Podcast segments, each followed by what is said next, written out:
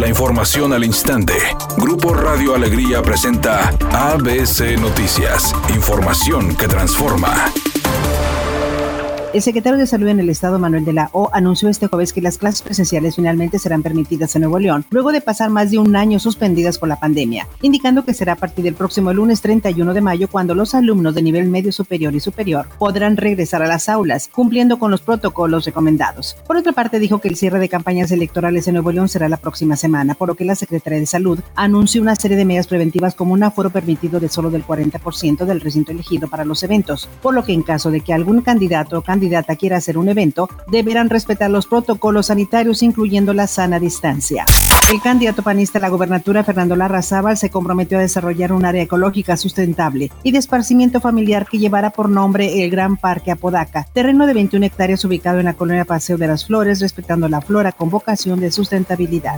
La Coparmex exigió a gobiernos federales, estatales y municipales detener la violencia política que ha golpeado a la jornada electoral 2021, expresando que los ciudadanos del país merecen paz y estos actos condicionan la libertad del ejercicio democrático. Además, demandó a gobernantes actuales asegurarse de que cada mexicano pueda acudir el 6 de junio a ejercer su voto en clima de tranquilidad y refrendó su compromiso con la sociedad y con el Estado de Derecho al ser un vehículo de respeto y diálogo para superar las diferencias.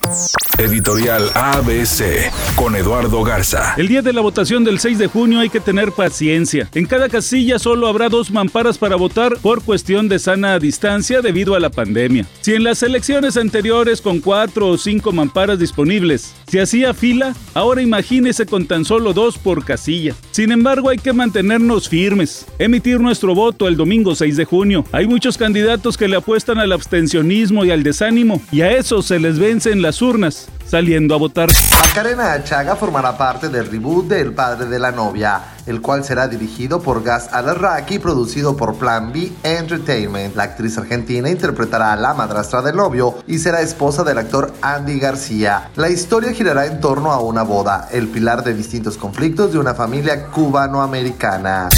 Tome sus precauciones porque hay tráfico intenso en el libramiento noroeste desde el kilómetro 25 hasta el 31. Se encuentran reparando el carril de baja velocidad para que lo tome en cuenta. En Apodaca, accidente en el Boulevard Carlos Salinas de Gortari y la calle Francisco Naranjo. Y en el municipio de San Nicolás, los automovilistas avanzan a 5 kilómetros por hora. Por otro percance en el Boulevard Acapulco y la avenida Golfo de México con dirección hacia el sur.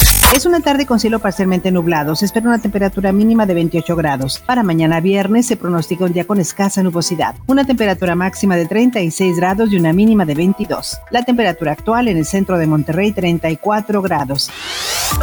ABC Noticias. Información que transforma.